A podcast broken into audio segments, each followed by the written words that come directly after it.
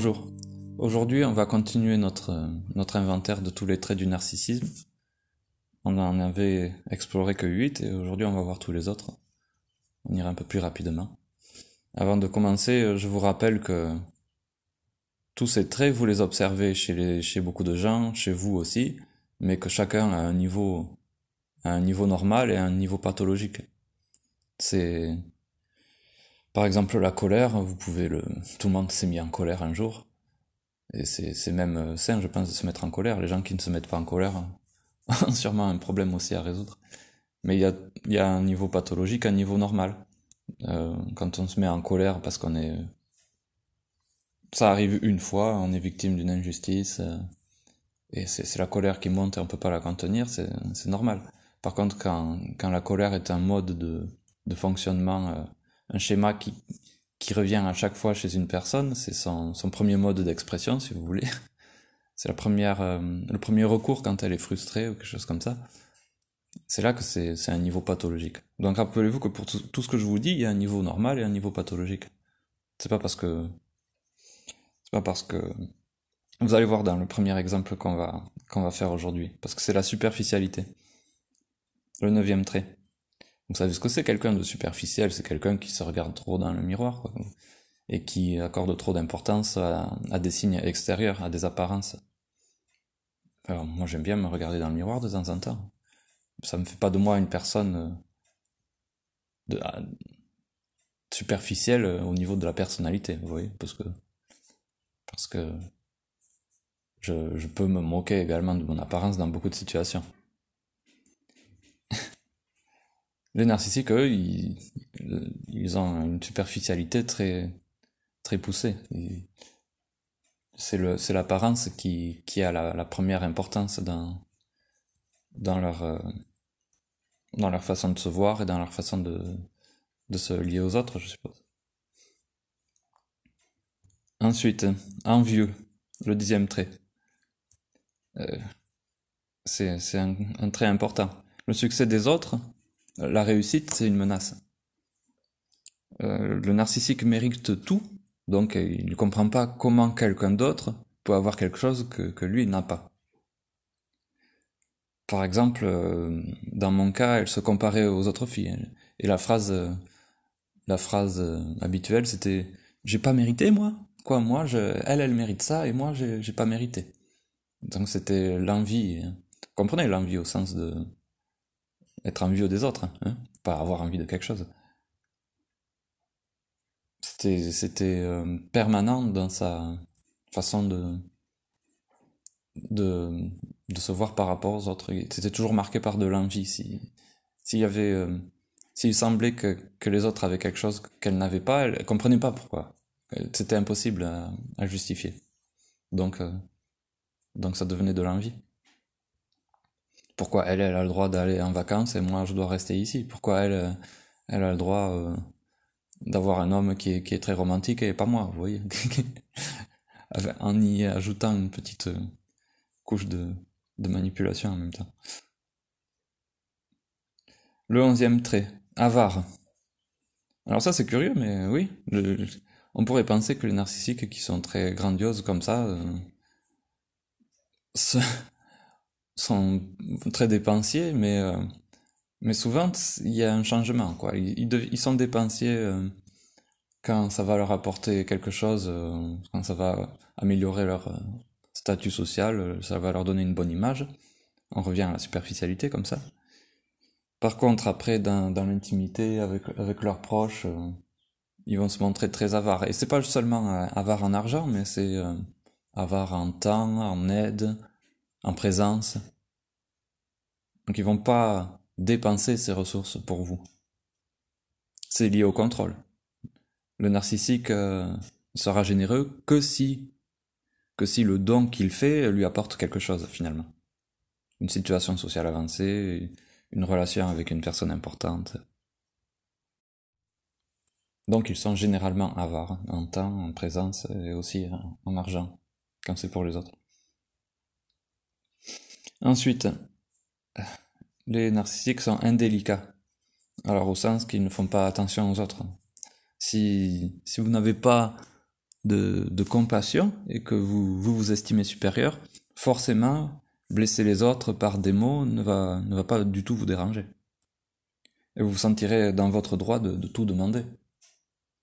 C'est ça l'indélicatesse, c'est euh, sortir une phrase en public sur quelqu'un qui va, qui va l'embarrasser, mais je vois pas le problème. Ou euh, demander tout, euh, tiens, tu me prêtes ton... tu me prêtes ta voiture pour le week-end parce que je veux aller me promener en Espagne. Et l'autre est là, si, si c'est une personne qui, qui, qui veut pas qui veut pas décevoir, euh, oui, oui, d'accord. C'est ça, c'est des formes d'indélicatesse. C'est ça, vous le voyez chez, chez les gens narcissiques, qui se permettent tout. Ils, voient, ils respectent pas les limites des autres, ça c'est un autre trait. Et ils disent tout, ils disent euh, tout ce qui leur passe par la tête sans, filtre. Moi, c'était quelque chose que, que j'observais tout le temps chez, chez la mienne, c'est que elle parlait littéralement avant de réfléchir. Une idée lui passait par la tête et hop, elle la disait ça pouvait blesser toute sa famille, moi, euh, pas de problème. Aucun filtre, c'est ça l'indélicatesse. Voilà, c'était des traits de comportement. Maintenant, on va parler de l'idée de dérégulation. C'est euh, en ce qui concerne l'humeur, vous voyez. Les, narcissiques ne sont pas régulés au niveau de l'humeur. Et euh, ça nous amène au treizième trait, c'est la colère et la rage. Vous l'avez sûrement vécu, la colère et la rage du narcissique. Elle arrive de, manière complètement imprédictible ou imprévisible, pour parler français. elle ne... Elle pouvait, dans mon cas, elle, ne pouvait absolument pas se contrôler. Elle pouvait pas contrôler la colère quand elle venait. C'était une réaction épidermique, comme on dit, naturelle. Quand quelque chose n'allait pas dans son sens, une frustration, la colère, c'était toujours sa réponse émotionnelle. C'était vraiment comme un orage, vous voyez, ça finissait aussi euh, apparemment sans raison. L'orage, il, arrive tout d'un coup, il se passe et puis il s'arrête. Euh. la colère, c'est un élément presque incontournable de la personnalité narcissique. C'est vraiment leur, euh, leur mode d'expression, je dirais, presque favori.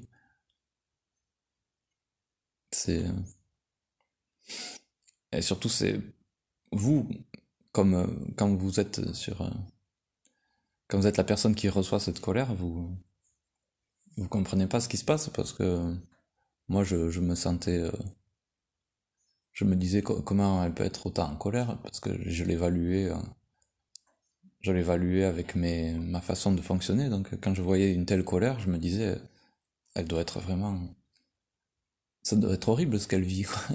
ça doit être horrible ce que j'ai fait ou ce que cette personne a, lui a fait. Pourquoi, pourquoi une telle colère? Elle doit vraiment ressentir quelque chose d'horrible. Mais non, c'est juste, c'est normal quoi.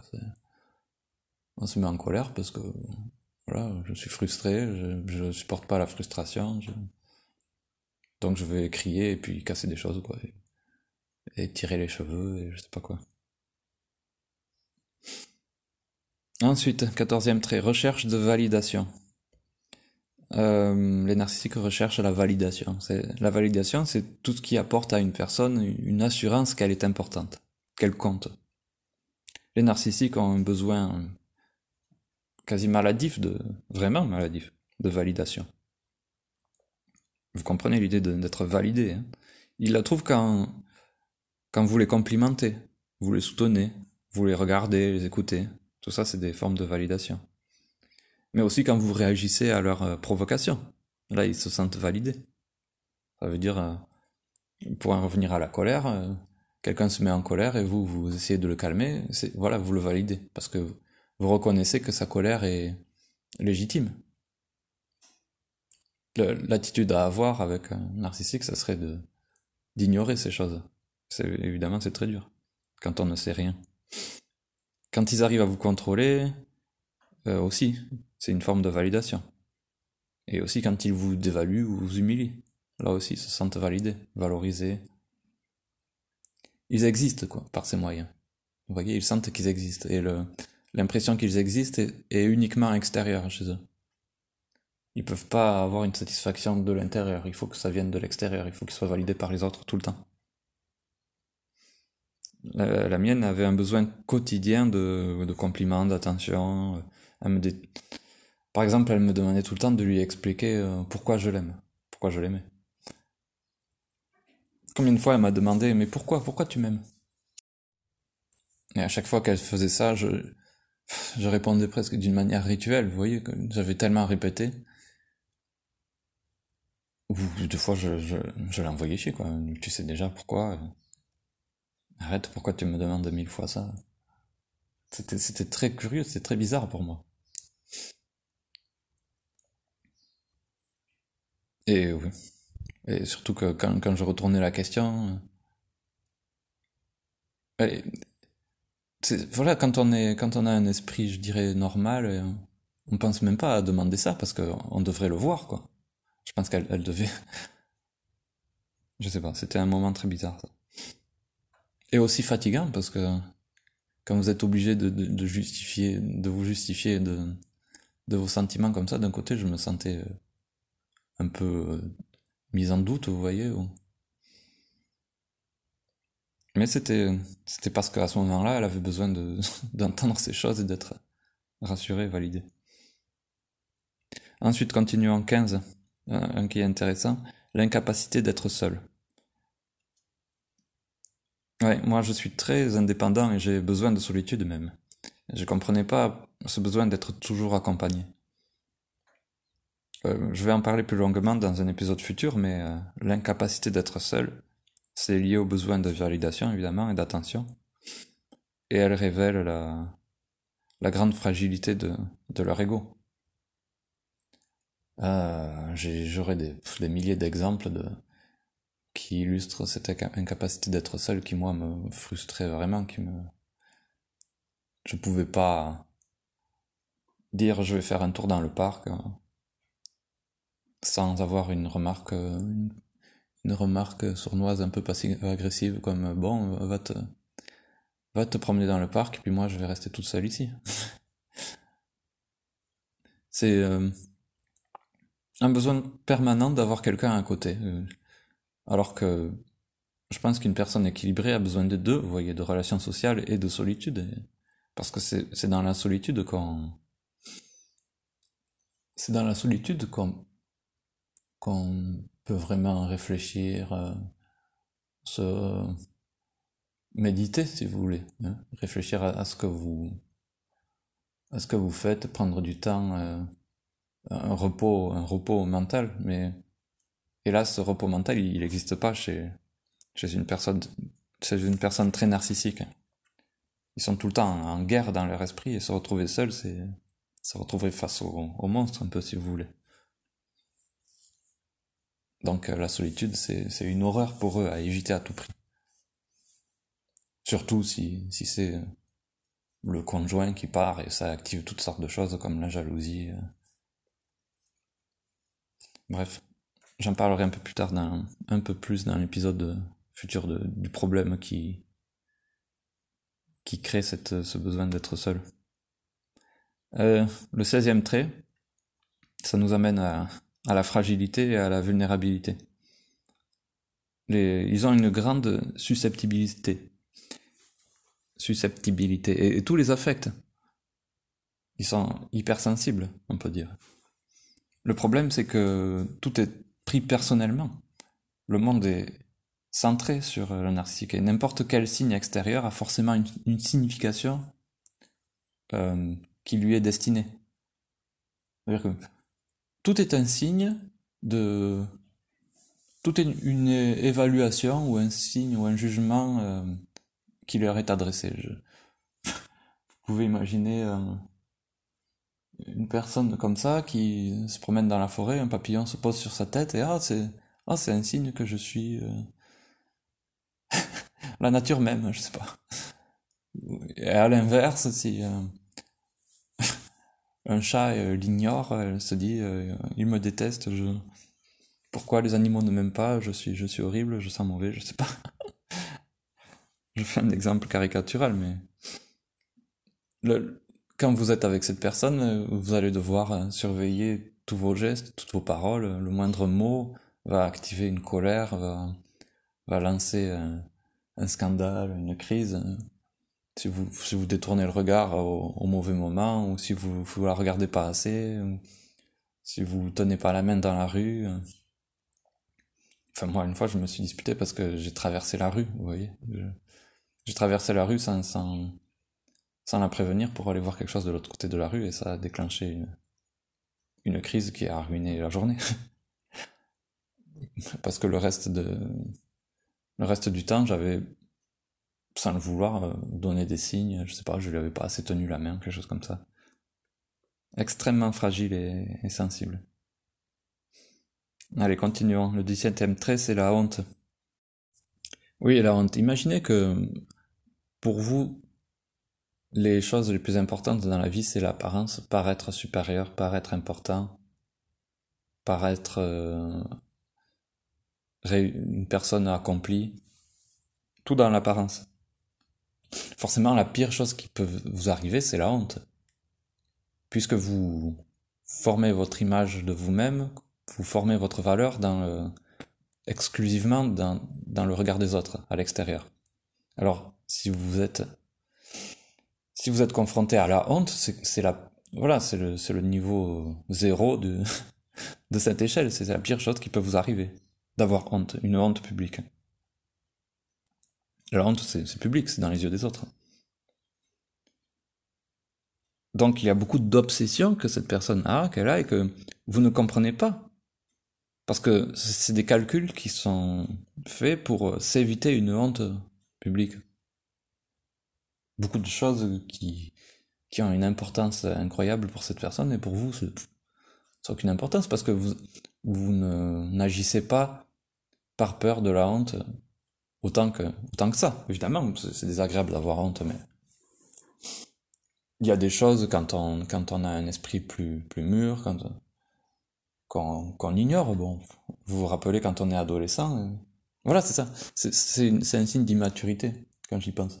Quand on est adolescent, on est vraiment activé par, par la honte, et la moitié des choses qu'on fait, c'est par peur de la honte parce que notre identité est en construction et elle se fait complètement dans le regard des autres. Mais ça se transporte à l'âge adulte chez les narcissiques et, ils vont tout faire pour s'éviter la honte, même des choses absurdes. On peut sûrement l'observer dans la différence de traitement que vous recevez euh, avec une narcissique entre quand vous êtes en société ou en privé. Vous voyez, parce que le narcissique, il sait que ce qu'il fait est mal souvent. Il sait, il, il, peut le concevoir, mais il n'a pas envie d'agir pour changer, évidemment. Et euh, c'est pour ça qu'il présente un, visage charmant en public, et par contre à la maison, c'est le, tyran. C'est pour s'éviter la honte. Voilà, on a revu tous les, on a vu tous les traits de, qui relèvent du comportement. C'était superficialité, euh, pardon, qui relève de la dérégulation. C'était la, colère et la rage, la recherche de validation, l'incapacité d'être seul, euh, l'hypersensibilité, la fragilité, la vulnérabilité, la honte. Donc voilà, c'était les sentiments pas régulés. Et on passe maintenant à tout ce qui relève de l'antagonisme. Donc le fait d'être un, antagoniste, l'ennemi de tout le monde, vous voyez, d'avoir des relations conflictuelles avec tout le monde. Euh, grandiose, le 18e trait. Descendre d'une personnalité grandiose. vous comprenez. Ça, c'est le narcissique classique, si vous voulez, qui, qui se la pète, quoi. c'est la personne qui se la pète. Moi, j'ai fait ça, je suis allé là. Alors, euh, le premier jour où vous la racontez, elle va vous, le, jour où vous, où vous la rencontrez, elle va vous raconter tous ces voyages magnifiques et les gens que, qu'elle a sauvé dans des missions humanitaires ou je sais pas quoi. Et, euh, les choses, euh, vous étalez du savoir euh, un peu trop peut-être. elle va essayer de, de vous impressionner. Pensez aux, aux gens bêtes qui, qui, qui, qui se valorisent avec une grosse voiture, hein, c'est ça. Il n'y a pas d'autre explication. C'est, c'est souvent des narcissiques avec un problème d'ego. Et la personne grandiose a aussi une, ambition démesurée. Elle veut, euh, devenir chef, euh, monter une entreprise, euh, avoir une, une forme de réussite visible. Ne pas, ne pas réussir des choses simples comme un jardin ou des, choses comme ça, mais il faudra toujours ce qui, ce qui apporte un maximum de, de visibilité sociale. La, la, grosse voiture, la, belle maison, la, être chef de plus de personnes possible. Et de ce que j'ai entendu, il y a des, des narcissiques qui ont vraiment des, des idées complètement irréalistes et démesurées. Vous voyez, tenir, euh, je serai, je prix Nobel, je serai, je vais gagner le, le concours de, de beauté, je vais euh, devenir directeur euh, national, ou je vais devenir rockstar, vous voyez. quand c'est, je veux dire, c'est bien d'avoir cette ambition, mais quand c'est évidemment irréaliste, ça, fait partie d'une personnalité grandiose. Et surtout, ils vont pas se satisfaire d'un demi-succès ou d'un succès normal. Il leur faudra la chose exceptionnelle, vous voyez, être la star. Je pense que la plupart des les gens qui veulent devenir célèbres, euh, il y a de fortes chances qu'ils soient, qu'ils soient un peu ou beaucoup ou très narcissiques. Hein, parce que des gens normaux ne veulent pas devenir célèbres. Euh, dites-moi combien de gens que vous connaissez qui, qui aimeraient être une célébrité. Quand, c'est un objectif, ça, ça pose de, sérieuses questions. Il y a une, un trait de, de, grandiosité qui est assez poussé chez la personne. Parce que je crois qu'on est tous capables de voir que la célébrité a quand même beaucoup de, désavantages et peu de gens si vous voulez quelqu'un qui devient célèbre sans, avoir un esprit grandiose, pensez à Kurt Cobain, qui a fini par se tuer. Ensuite, le 19e trait. Ils sont convaincus que tout leur est dû. J'ai pas mérité, ça c'est... pourquoi, pourquoi je mérite pas, moi? C'est la phrase que j'ai le plus entendue pendant les trois dernières années vous reconnaissez les gens qui pensent qu'ils ont tout mérité quand ils s'énervent dans une file d'attente et qui, vous savez, une personne euh, calme et normale peut, il y a une, une queue, vous attendez votre tour et puis c'est tout. Sauf si vous êtes dans une urgence, peut-être, vous pouvez demander à quelqu'un, excusez-moi, est-ce que je peux passer, je, je, suis pressé, je vais rater quelque chose. Il y a des gens qui, qui ne peuvent pas attendre, on le, on le voit souvent, vous êtes euh, tranquillement avec tout le monde dans, cette queue, puis il y en a un qui, s'énerve, qui se met à crier, à, bousculer les autres, à, crier sur la personne au comptoir, pourquoi vous travaillez pas plus vite, c'est une honte. Mais voilà, c'est le narcissique de, la file. Parce qu'il il pense qu'il a mérité de passer avant les autres et c'est incroyable, c'est intolérable de qu'on le fasse attendre.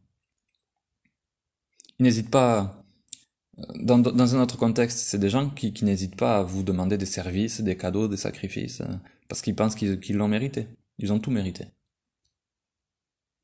Si euh, ils, euh, ils pensent qu'ils ont droit à des privilèges tout le temps, parce qu'ils sont mieux que les autres. Donc, s'ils ont des privilèges, c'est normal. Soit ils ont les privilèges et c'est normal, ils vont pas être reconnaissants pour ça, Soit ils les ont pas et ils vont devenir enragés parce qu'ils pensent qu'ils les méritent. Vingtième trait. Continuons. Passif-agressif. Alors ça, c'est une attitude antagoniste qui s'observe chez, chez beaucoup de narcissiques vulnérables surtout. Ils ont une posture de victime, ils font des remarques destinées à blesser ou rendre coupable, mais qui ressemblent pas vraiment à des agressions c'est vraiment dans dans l'attitude de victime que l'agression passive se se développe le mieux, si je peux dire. Moi, je l'ai je l'ai beaucoup connu. C'est par exemple la phrase que je vous ai déjà dite euh, ah bon tu vas sortir avec tes amis eh bien amuse-toi bien et puis moi je vais je vais rester seul ici et ça c'est ça semble être une phrase passive quoi disons sans il, il, semblerait que c'est pas une attaque, pourtant c'est une, une, violente agression quand vous y pensez. Parce que vous, vous l'interprétez exactement de la même manière que si elle avait crié et dit euh, Pourquoi tu vas avec tes amis euh, C'est c'est une honte, moi, je dois rester toute seule. Euh, tu me laisses toute seule et tu m'abandonnes et tu vas t'amuser. Moi je, je m'amuse pas pendant ce temps. Vous comprenez, c'est quelque chose qui passerait pour une remarque. Euh, vous comprenez, ça passe pour une remarque extrêmement innocente, juste une une information. Bon, euh, amuse-toi bien avec tes amis. Pourtant, pourtant, elle porte toute l'agression antagoniste, sans que vous vous en rendez très bien compte quand, quand vous l'entendez. Le message est parfaitement passé. L'effet sur vous est exactement le même que si on vous avait crié dessus. C'est pour ça qu'on parle d'agression passive ou de caractère euh, passif-agressif. C'est très important de, détecter ça. Parce que ça, vous montre que la personne est très manipulatrice et très euh, victimisée, euh, vraiment, vraiment très très toxique. Si vous avez affaire à une personne qui utilise ce genre de communication, il faut pas, il faut pas ignorer ce que vous ressentez quand vous entendez ça. Il faut, faut pas le laisser passer. Il faut, faut pas ignorer ça, quoi. Il faut le noter sur la personne et ne pas oublier qu'elle a ce mode de fonctionnement. Après, continuons. Alors, le trait suivant, il a un nom allemand, Schadenfreude. Alors, c'est, euh, je sais pas, ils utilisent ce mot euh, allemand pour désigner le, sentiment de joie à la souffrance des autres. Donc, si une personne euh, perçue comme une menace ou, ou même un ami, si cette personne souffre, vit un échec, le narcissique, il peut ressentir de l'amusement. C'est ça qu'on appelle Schadenfreude. Le fait de, de rire de la souffrance des autres. Comme quand vous voyez, je sais pas, il y a pas longtemps, j'ai vu Justin Bieber qui, qui passe à travers une scène et qui se casse la gueule, ça fait rire tout le monde. Mais c'est ça, c'est ce sentiment. Sauf que c'est amusant de, de voir quelqu'un qui passe dans une bouche d'égout, vous voyez, c'est le plus vieux gag du cinéma. Mais euh, ça devient euh, maladif et pathologique quand quand on le quand on le fait pour des gens qui, qui sont en véritable souffrance et ça peut s'observer chez chez des narcissiques quand des gens qui perçoivent comme leurs ennemis euh, sont dans une situation catastrophique eux, ils vont ils vont en rire. Ensuite l'arrogance. Vous savez ce que c'est l'arrogance? Vous connaissez ces gens qui qui ont en permanence besoin de souligner leurs qualités et leurs accomplissements même si on n'a rien demandé, et qui vont, diminuer ceux des autres. Il y a, y a ces deux facettes dans l'arrogance. Se valoriser soi, montrer, se vanter, quoi, comme on dit, et puis rabaisser les autres. Voilà. Et alors évidemment, les narcissiques sont arrogants. Quand on voit tout le reste des traits, ça paraît évident qu'ils ont aussi de l'arrogance. Ensuite, l'exploitation encore une forme d'antagonisme. Avec cette personne, vous n'êtes pas là comme conjoint ami sans raison. Si, vous êtes son conjoint ou son ami, ou vous avez une quelconque relation avec cette personne narcissique, il vous a pas choisi pour rien. Il voit la relation aux autres comme des transactions. Moi, elle me demandait toujours des services euh, en échange de faveurs euh, ou de soi-disant bénéfices, vous voyez. Euh, et je comprenais pas cette façon de fonctionner, mais il y avait un échange entre nous, une espèce de transaction comme ça. C'était très curieux, mais voilà, c'était comme ça qu'elle pensait, et c'était comme ça que qu'elle voyait ma relation à moi. Je te, je te fais ça, donc tu me fais ça, et euh, aujourd'hui j'ai fait ça, donc... Bon, ça, ça, peut exister dans un couple, mais... Mais ça doit pas être la, la façon... La façon première d'approcher sa relation à l'autre. On n'est pas tout le temps en transaction et en échange les narcissiques très, très poussés, ils vous utilisent. Vos, vos talents et votre temps sont utilisés pour euh, leur propre réussite. je me demande si une des raisons pour laquelle je lui plaisais, c'était le fait d'être... Euh, bon, j'étais prof et euh, français, elle est pas... je, je sais pas, je dis pas ça par arrogance, mais j'avais un statut social plus avancé. Et de plus en plus je me dis est-ce que c'était pas juste ça l'intérêt qu'elle avait pour moi? J'espère pas.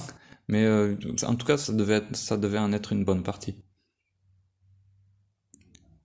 Et vous comprendrez pourquoi quand je raconterai mon histoire plus en détail.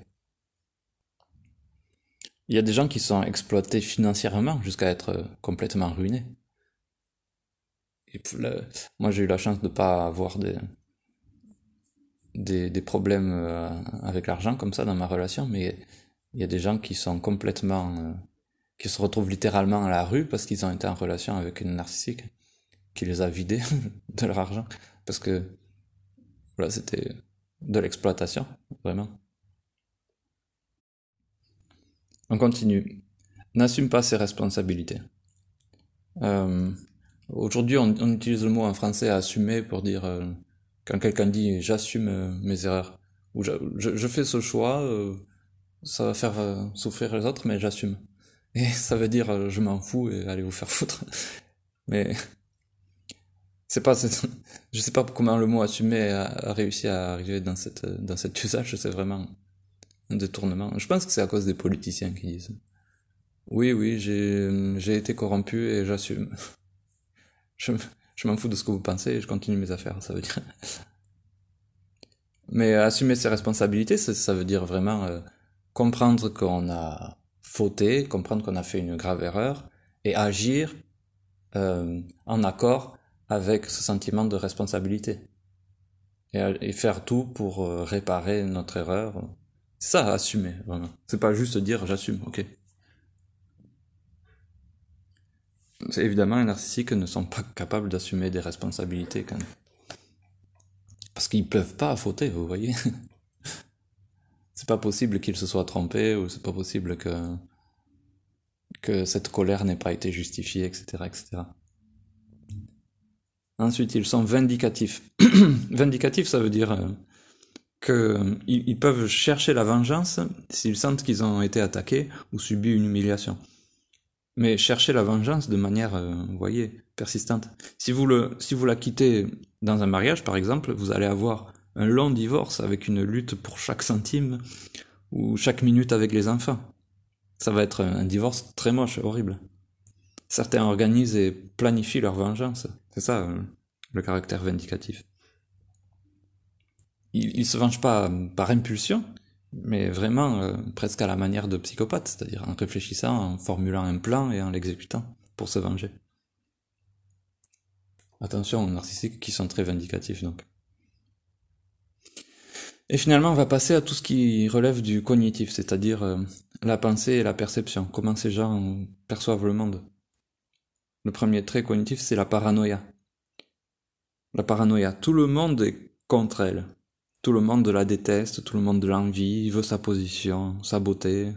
Et il s'organise pour être contre elle. Euh, Mettez-vous à la place de, la narcissique. Comment ne pas être jaloux d'une personne si parfaite? Donc si vous, vous considérez si supérieur, forcément vous allez avoir une perception du monde autour de vous qui, qui est après vous, quoi, qui...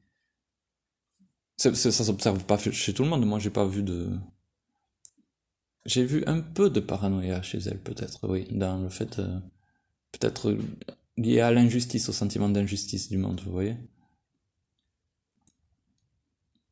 Ensuite, l'hypersensibilité. Tout est perçu et multiplié par 100, en gros, par les narcissiques. Ils sont hypersensibles. Donc si vous dites à une euh, narcissique, j'aimais bien tes cheveux longs, elle rentre de, chez le coiffeur. Euh, vous venez de commettre une grave erreur parce que ça va être interprété comme tu es hideuse avec tes cheveux mi-longs. Donc, un jour, euh, un jour sans je t'aime, par exemple, c'est, ça veut dire que vous voulez la quitter. Ou euh, une personne détourne le regard, donc il la déteste. Tout est interprété au centuple. J'ai lutté, j'ai lutté moi sans arrêt pour lui montrer qu'elle qu'elle percevait les choses de manière exagérée, mais ça vraiment ça conduit à ça m'a épuisé de, de, tout le temps lutter contre ça, cette, cette hypersensibilité. Parce que ça vous conduit à, à, à penser à tout ce que vous dites pour, euh, oui, si tout est mal interprété, euh, avant, de, l'ouvrir, vous voyez, vous, vous, repassez tout dans votre tête pour être sûr que ça va pas être mal interprété. C'est extrêmement dur d'interagir. Ensuite, on est au 28e trait, on a bientôt fini. Le manque d'introspection. Alors c'est inutile d'espérer que le narcissique repense à ce qu'elle a fait ou à ce qu'il a fait de manière euh, profonde et se dise que, quelque chose cloche. Elle sait que ce qu'elle fait est mal, mais elle ne va pas se remettre en question sérieusement et se dire qu'elle doit changer de comportement. Pour une crise violente, vous allez avoir un geste grandiose peut-être. Un bouquet de fleurs géants, si vous êtes une femme. Euh, une partie de sexe magnifique peut-être. Un gros cadeau inattendu. Euh, vraiment hors de proportion. Mais euh, des vraies excuses ou une volonté de changer, jamais. Le manque d'introspection, c'est bien ça, c'est que il n'y a aucune capacité à l'auto-analyse, ils vont pas, pas se remettre en question, jamais, jamais. Ou du moins pas de manière euh, profonde, de manière superficielle, oui. Ah, je me suis mis en colère, j'aurais peut-être pas dû. Tiens, tiens, voilà un bisou, voilà un cadeau. C'est fini maintenant. Ben oui, c'est fini, il n'y a pas d'autre problème. Je, elle va peut-être euh, penser à cette fois, à cette colère et se dire j'ai exagéré cette fois, mais pas voir un motif et pas voir un problème de, de personne, euh, quelque chose qu'elle devrait changer en profondeur chez elle. Non. C'est impossible de se remettre en question puisqu'on est, il faut se valoriser tout le temps. Ensuite, un sens biaisé de la justice. Euh, ça c'est intéressant, c'est lié à l'envie. Dans mon cas, elle se pensait toujours victime d'injustice. J'ai remarqué ça, c'est pas juste, c'est pas correct. Les narcissiques pensent que que le monde est euh, devrait être juste, si vous voulez, mais que d'une certaine façon, cette justice n'existe pas pour eux. Euh, ils ont une idée de la justice qui, qui euh, convient à leur narration, si vous voulez, à, l'idée, à l'idée qu'ils se, à leur façon d'interpréter une situation. C'est ça leur narration. Ils ont le sentiment d'être victimes en permanence et que leur droit est d'agir pour réparer cette injustice qu'ils subissent. Et vous allez souvent les entendre dire euh, c'est pas juste, c'est pas juste, c'est pas correct, ça devrait pas être comme ça. Euh, je l'ai vraiment vécu moi-même. Hein. Tout n'était pas juste. C'était ça. C'était une marque de c'est une marque de leur immaturité, je dirais. Pourquoi je, parle d'immaturité? Parce que le monde est injuste. C'est ça qu'ils ne peuvent pas comprendre. Euh, le monde est naturellement injuste. On est tous euh, sous la menace d'une catastrophe inattendue qui peut, qui peut nous détruire ou nous blesser de manière complètement aléatoire. On va tous tomber malades, on va tous vieillir, être de plus en plus handicapés. C'est pas juste. Pourquoi ça nous arrive? Il y a des gens qui, subissent des injustices beaucoup plus lourdement que d'autres. Mais euh, c'est comme ça, on, ne peut pas euh, résoudre toutes les injustices. Ou on subit des échecs qui sont entièrement dus à la malchance. On est tous victimes de malchance. Mais il faut un esprit, un esprit mûr, un esprit adulte pour comprendre ça. Les enfants ne, supportent pas les injustices aussi. Et les narcissiques. Quand, le narcissique subit ce genre de catastrophe aléatoire, qui, qui tombe du ciel, il y voit une, injustice naturelle. Il n'est pas perturbé par la même catastrophe si elle est subie par un autre, par contre. Vous voyez, l'injustice, elle est pour lui. Si ça arrive à un autre, bon, pas de chance. C'est pour ça qu'on parle de sens biaisé de la justice. Et finalement, on arrive au dernier point, euh, l'hypocrisie. Ils sont hypocrites. Vous savez bien ce que c'est un hypocrite. Dans mon cas, les règles qu'elle m'appliquait ne s'appliquaient pas à elle. C'est quelque chose que, que, je lui ai dit directement plusieurs fois. Par exemple, elle m'accusait de ne pas vouloir l'aider, et puis elle m'aidait jamais. et elle trouvait une bonne excuse. Oui, mais tu n'as pas besoin que je t'aide. Elle m'a accusé de, par exemple, de chercher le regard des filles. Elle se vantait d'être regardée dans la rue. Vous voyez? Elle se, satisfaisait quand on la regardait, puis moi elle me disait Ah, tu aimes bien quand on te regarde. Attends, mais C'est pas un peu hypocrite de m'accuser de ça Elle me disait que je voulais seulement écouter ma musique, euh, ou que je mentais. Toutes sortes de, choses désagréables qu'elle faisait, elle, au décuple. Mais elle n'avait pas de problème pour m'en accuser à moi. Alors vous pouvez lier, lier ça à la projection, au manque d'introspection. C'est-à-dire qu'il n'y a aucun problème à, accuser quelqu'un de quelque chose que vous faites. Voilà, pas de problème. C'est l'hypocrisie totale. Et voilà, on a vu tous les traits du narcissisme. Alors j'espère que, ça vous a aidé, que vous, vous vous y êtes reconnu. Avant que hum, l'épisode ne soit trop long, je, vais le conclure. Rappelez-vous bien qu'il y a toujours un niveau normal et un niveau pathologique. On fait toutes ces choses, c'est un problème quand c'est un motif, un schéma à répéter, un mode primaire de, de fonctionnement chez la personne. Et rappelez-vous que pour, pour le docteur Ramani, qui est la source de, de toutes ces informations, euh, si une personne présente 10 ou 15 de ces traits à un fort niveau, à un niveau pathologique, alors pour elle, elle est déjà hautement toxique. Donc c'est pas parce qu'une personne n'en est pas, vous n'avez pas vu de trop de traits de d'hypocrisie par exemple, le dernier qu'on a vu. C'est pas pour ça qu'elle est pas narcissique. Hein. Il faut à peu près juste la, moitié ou moins que la moitié de, de ces traits pour qu'une personne soit suffisamment toxique et, ruine votre vie. Donc, si vous pensiez que cet euh, inventaire de l'horreur était suffisant pour tout comprendre, vous vous trompez, parce qu'il y a aussi des variétés de narcissiques. Et les principales, c'est le narcissique grandiose et le narcissique vulnérable. C'est le titre de ce podcast et c'est pour ça que, que j'en parle. Le mot en anglais, c'est covert, covert narcissist. Bon, la meilleure traduction, c'est vulnérable quand même. Ça serait plutôt caché.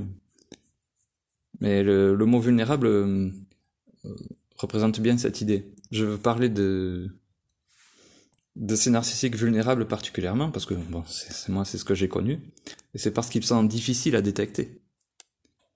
Euh, des personnes comme moi tombent facilement dans leurs griffes et leurs manipulations. Vous, comprendrez, vous comprendrez tout quand, quand vous écouterez l'épisode où je raconte mon histoire. Mais euh, en gros, les vulnérables ont de forts traits de, de victimisation. Euh, ils sont fragiles, ils utilisent l'agression passive, hein, les, remarques passives-agressives. Et euh, ils soulignent beaucoup l'injustice qu'on a vue dans les derniers traits là. Ils, sentent beaucoup d'injustice dans le monde.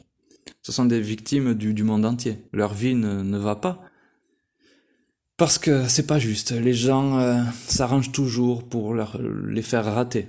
Alors c'est peut-être peut-être un narcissique qui va être qui va pas avoir les moyens de se présenter comme grandiose donc il va avoir recours à cette posture euh, vulnérable, fragile, victime.